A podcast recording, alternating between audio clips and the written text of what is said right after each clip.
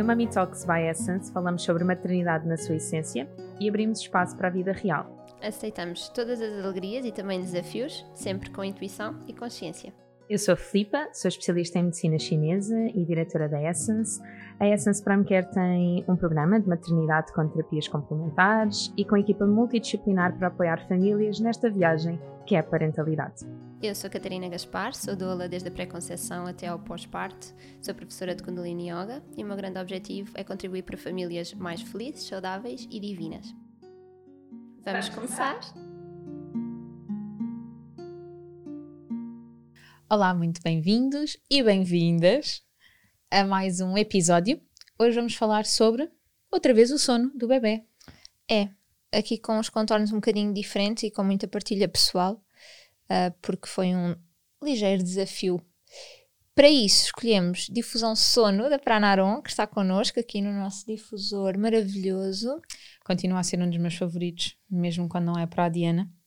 Uh, se bem que existem duas difusões de sono, existe uma que é mesmo um blend sinérgico e que nós podemos colocar e que é mais recomendado para adulto, que também pode ser utilizado assim mais do ponto de vista de relaxamento e serenidade, mas aquele que eu mais gosto mesmo é o pequenino uh, e que é aquele cor-de-rosa da Prana Baby e uhum. que, pronto, se for preciso, quando a casa está a limpar, eu até meto umas gotinhas porque o cheiro é mesmo agradável. Então, olhem, vamos falar sobre terrores noturnos. Portanto, é aqui a questão do sono das crianças, mas um... Também vamos falar um bocadinho sobre a rotina, é algo que vocês também nos perguntaram, é as nossas rotinas de sono com os nossos filhos, mas este episódio que a Catarina viveu é um episódio do qual eu não tenho hum, qualquer uhum. tipo de uhum. partilha para fazer, mas acho tão, tão, tão importante de ser falado com esta urgência, porque eu acho que nós mais temos que saber o que fazer quando esta situação Sim. acontece ou o que não fazer. Exato. Então, a questão dos terrores noturnos, uh, primeiro podem sempre fazer uma consulta com o especialista de sono, está bem? Porque é mesmo uma, uma questão que pode levar a isso. No nosso caso, aconteceu durante três noites seguidas e depois deixou de acontecer, porque entretanto, também graças a vocês, que eu fiz uma partilha muito genuína a dizer que isto estava a acontecer e que se alguém tivesse alguma partilha para fazer, por favor, me ajudasse, porque eu não estava a saber lidar. E foram muitas as mães que partilharam comigo e isso ajudou-me de facto, e por isso também senti uh, esta necessidade de vos trazer em voz uh, este tema. E quando a Filipa estava a dizer, ah, mas eu não tenho nada a acrescentar, eu, então está bem, então o que é que tu farias? E o que ela me disse foi, ela disse-me, não é? Já vamos lá. Eu disse, não, estás a ver? Não devias fazer isso. E portanto, vamos aqui. Então, questão. Terrores noturnos, eu estou aqui com, com apoio para vos dizer informação importante e certa, que é, uh, acontecem, são comuns, está bem? Acontecer na infância, mais comuns entre os 2 e os 5 anos. Os terrores noturnos não são pesadelos, e isso é, é, é acontece um, confundirmos, porque parece. A diferença é os terrores noturnos é ali uma, uma, ou seja, o sistema nervoso da criança ainda é muito imaturo e tem alguma dificuldade em regular entre um estado de vigília, de estar acordado, e um estado de, de, de estar a dormir. E, portanto, em determinada altura do ciclo de sono, curiosamente eu estudei isto em cardiopneumologia, uhum, repara, uhum. mas já não me lembro nada, portanto não estou aqui a falar como, é só mesmo experiência de mãe. Quando há esta transição de ciclos de sono, os bebés ou as crianças têm alguma dificuldade em entre ficar acordados e, e, e, estarem a dormir. E então acordam, aparentemente, portanto, eles podem estar com os olhos abertos, mas eles estão a dormir, o que é um uhum. bocado assustador. E mas, não, é, não é um pesadelo, porque num pesadelo eles estão efetivamente a dormir e quando nós perguntamos de manhã eles lembram-se do que aconteceu. Num terror noturno eles não se lembram. Isso era algo okay. que eu perguntava ao Vasco de manhã, dizia, filho, tu lembras-te do que aconteceu à noite? E ele muito apático, sabes? Tipo, uhum, não. Uhum. Eu, ok, ok. Então, pronto, isso também é uma nota importante. O que fazer? Né? Portanto, como é que se caracteriza? Então, quando tu imaginas um terror noturno, o que é que é? O que é que tu achas que pode acontecer para então, tu sequer vamos, vamos só, vamos só fazer aqui assim um, um, um apontamento antes de eu dar a minha partilha como mãe. Do ponto de vista de medicina tradicional chinesa, uhum. tudo o que está associado a sonhos e pesadelos um, está muito associado à componente da energia do coração e do fígado. Ok? Mas particularmente do coração. Ou seja, pode okay. haver uma grande agitação da alma, do espírito, por aí fora. Uhum. E o terror noturno está mais associado à componente de fígado, ou seja, uh, há mesmo uma alteração no próprio comportamento que okay. faz com que isso aconteça. Pronto. Uh, não é uma área que eu me debruço muito. Uhum. Dentro das áreas de pediatria que eu trabalho, um, normalmente são questões um bocadinho mais leves do sono que me chegam. Uh, nunca tive uma situação em consultório que efetivamente fosse de um terror noturno para eu resolver. Um, questões de sonhos e pesadelos, sim. Uhum. Um, mas efetivamente terrores noturnos, não. E, e, portanto, como mãe, a primeira coisa que eu tenho vontade de fazer se eu vejo a minha filha a gritar é dar colo, não é? Portanto, uh, saber que em pleno terror noturno eu tenho que saber dissociar o que é que é um pesadelo, um sonho de um terror noturno como mãe é importante para não uh, atuar desmedidamente, não é? Sim. Portanto, nós é aquela tal premissa de menos é mais. Sim, a questão do terror noturno é que a criança aparentemente acorda, portanto há uma agitação, podem gritar, uh, chorar, não é? Muito alto, Uh, há mesmo agitação corporal, por isso podem espernear e bater, um, e, e, isso é muito desafiante para quem está a lidar com, com as crianças. Podem ficar acordados sentados na cama e, a gritar. A questão é, não se faz nada, e esse é um desafio. Uhum. Portanto, o que nós temos de fazer é evitar que eles se magoem. Ok. Se, se eles mandam para trás ou se estão a espernear, ok, temos de garantir que não há nada que eles possam magoar. Imagina que começam a bater na, nas grades da cama, nas grades, na, nas barreiras certo, certo. de proteção ou na madeira. Pronto, temos de garantir pôr assim almofadas à volta. O facto de tocar ainda pode trazer mais agitação e podemos acordar a criança quando não deve ser acordada, porque ela está ali num limbo. Uhum, uhum. Então, se nós acordamos, ainda fica mais agitada e aí pode assustar-se e depois uh, é mais dramático. E isso aconteceu com o Vasco. Eu dizer: Filho, está tudo bem, está tudo bem, estou aqui, pronto, como sempre. E ele gritava ainda mais. Às tantas dizia: Filho, para, tipo, a, a parar-lhe as pernas, para, não faças isso. E ele às tantas acorda com uma, com uma expressão de pânico. Uh, eu chamei o Gonçalo, disse: Eu não estou a conseguir lidar com isto, por favor, vem. E, e o Vasco disse: Eu estou assustado. E eu disse: Está bem, e agora? Então, quando eu percebi que não devia ter tocado, sabes, que não é suposto tocar, eu pensei: Claro, claro que ele acordou assustado, coitado, não é? Então, das, das vezes seguintes que isto aconteceu, isto aconteceu duas vezes em que eu não fazia a mínima ideia. Na terceira vez eu já, já pronto, já tinha. Informada. Sim. E então não fiz nada, fiquei só ao pé dele, ao pé dele sem tocar, a fazer está tudo bem, está tudo bem, pronto, assim, tipo, calminho, a, a, a, lidar comigo, não é? Porque esse era o principal desafio, a respirar fundo e tudo. E às tantas ele, como aquilo começou, aquilo acaba. Pode ser alguns segundos e podem uhum. ser alguns minutos. E uhum. houve mães que partilharam que os filhos ficavam assim às vezes horas. Pois. Que é aflitivo. E uma das coisas, uma informação que existe é, é muito mais difícil para os pais do que para a criança, porque a criança não está, a criança sim, está sim, a dormir, sim, é como o sonambulismo. Sim, os pais sabes, garantindo aqui... o seu bem-estar, não é? E a sua segurança, a criança está em pleno sono. Sim. Um, desde que tu me falaste sobre isso, que eu tenho isso em mente um, e, e, quero muito estudar sobre isso. Uhum. E, portanto, há coisas que tu me estás a dizer e, e dá-me vontade de repostar com isto. Deve ser isto, deve ser isto mas como ainda não fui estudar afincadamente, um, quero mesmo fazê-lo, porque o sono em si é uma área de especialidade. Uhum. Um, da mesma maneira que existe em convencional, existe também a medicina tradicional chinesa. E, por exemplo, os vários estados de insónia não é só quem, por exemplo, tem dificuldade para adormecer, é permanecer a dormir, é despertar à meia da noite e conseguir readormecer. Portanto, uhum. existe muito esta questão. Mas o sono está muito ligado com esta componente do coração, muito ligado com esta componente também do fígado, principalmente este tipo de, de, de pesadelos excessivos, com grande agitação e terrores noturnos. Um, e normalmente a grande resposta a nossa grande resposta é, obviamente, a acupuntura e a fitoterapia. Tratando-se de crianças, não sei. E não uhum. sei, não é porque não tenha excelentes resultados noutras questões com acupuntura e com fitoterapia, em que nós de facto o fazemos, e porque me estás a dizer que efetivamente um intervalo de faixa etária entre os 2 e os 5, portanto já é uma faixa etária em que existem fórmulas pediátricas patenteadas e por aí fora, portanto mostra-me total segurança na questão, Sim. mas é porque terei que testar. Uhum. Para estar muito segura, como falo de outras áreas. Um, e, e, talvez por isso te tenha dito, não sei o que acrescentar. Como Sim. mãe, como mãe, sinto-me assustada porque não sei se terei capacidade de lidar com isso com toda a tranquilidade Uhum.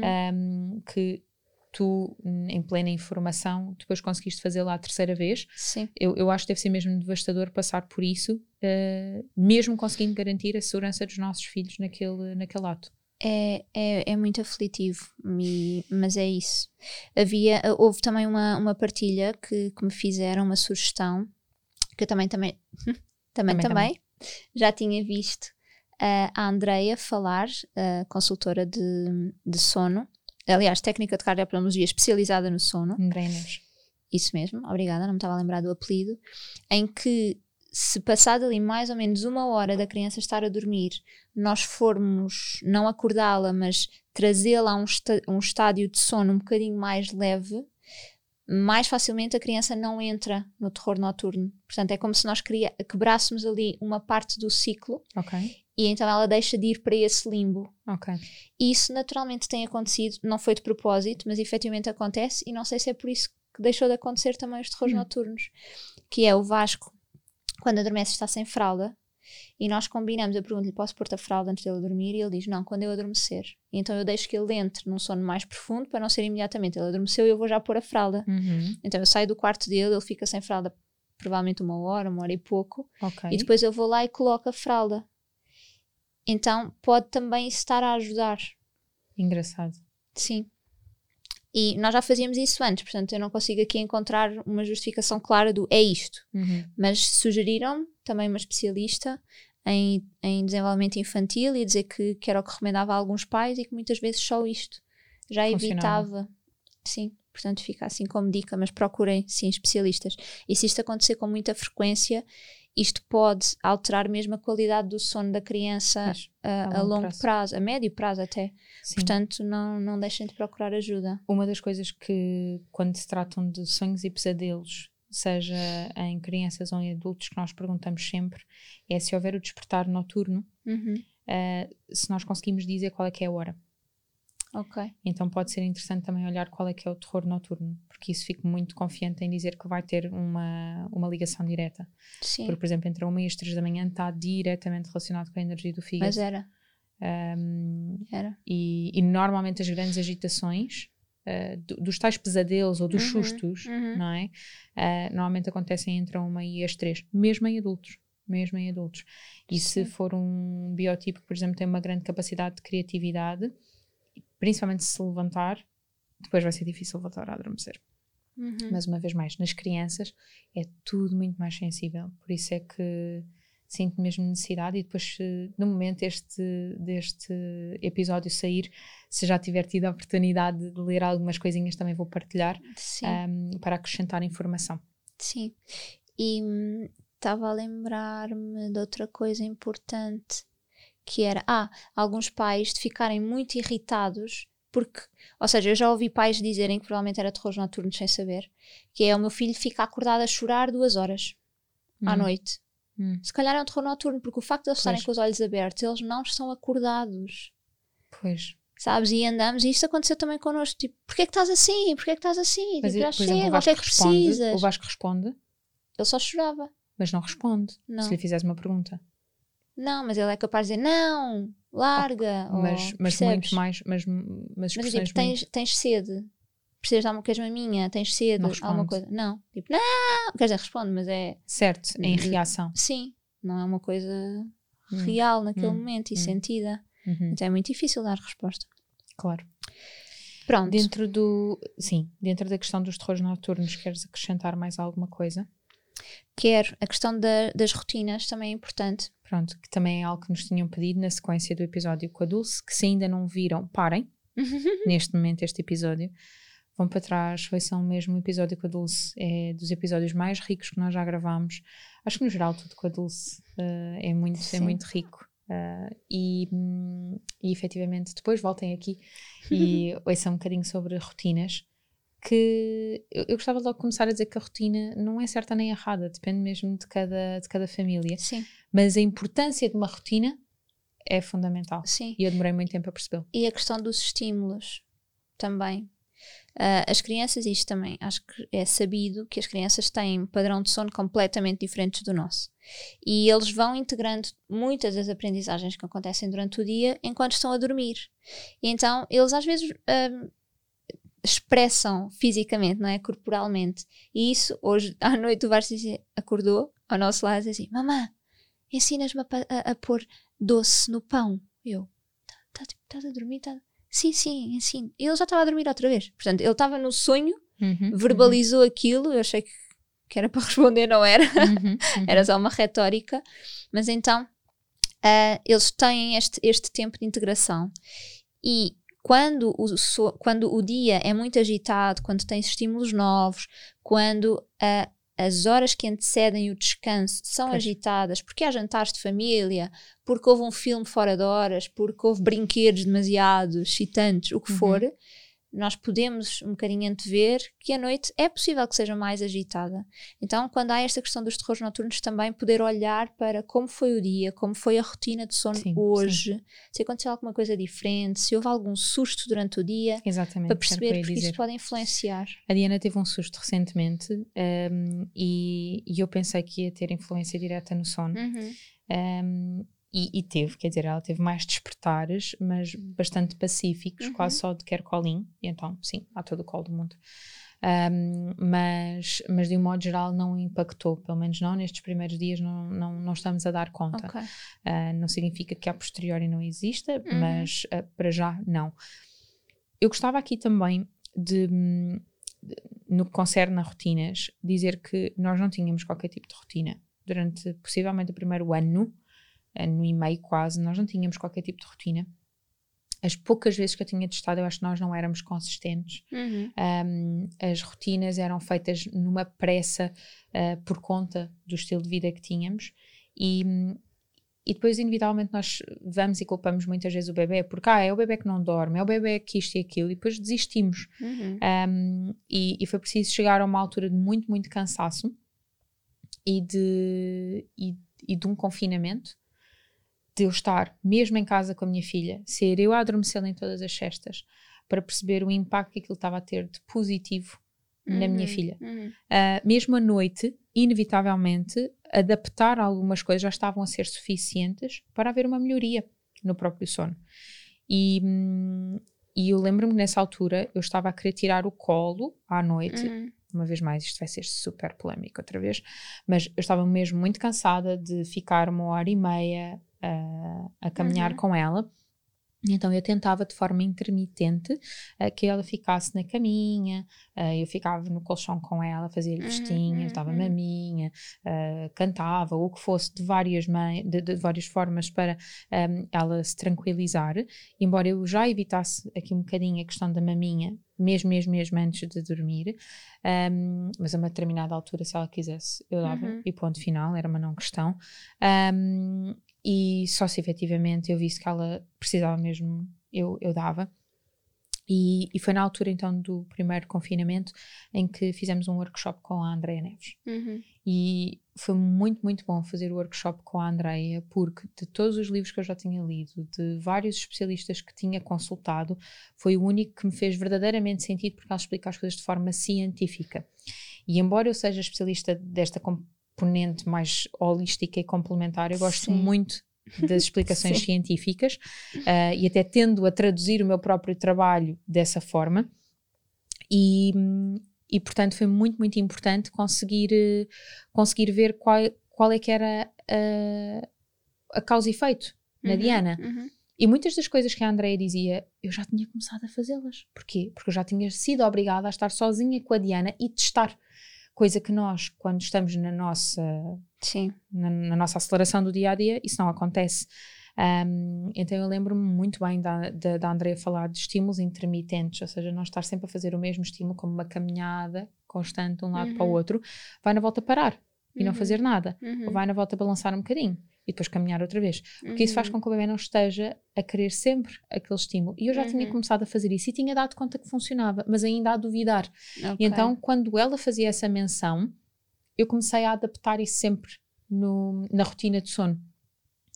E o antecipar as coisas uh, a nossa rotina de comer e por aí fora, uhum. embora tivéssemos tido essa oportunidade no primeiro confinamento, só quando a Diana foi para a creche e começou a chegar verdadeiramente cansada a casa e que nós éramos obrigados, atenção pais, uhum. isto é uhum. mesmo importante, nós éramos obrigados a sair mais cedo do trabalho porque tínhamos que ir buscar a Diana, portanto não, não, não era aquela coisa de ligar aos nossos pais, ah, vamos chegar atrasados porque Sim. houve uma urgência, So Acabou. sorry, nós temos mesmo Sim. que ir porque uhum. eu tenho que ir buscar a minha filha.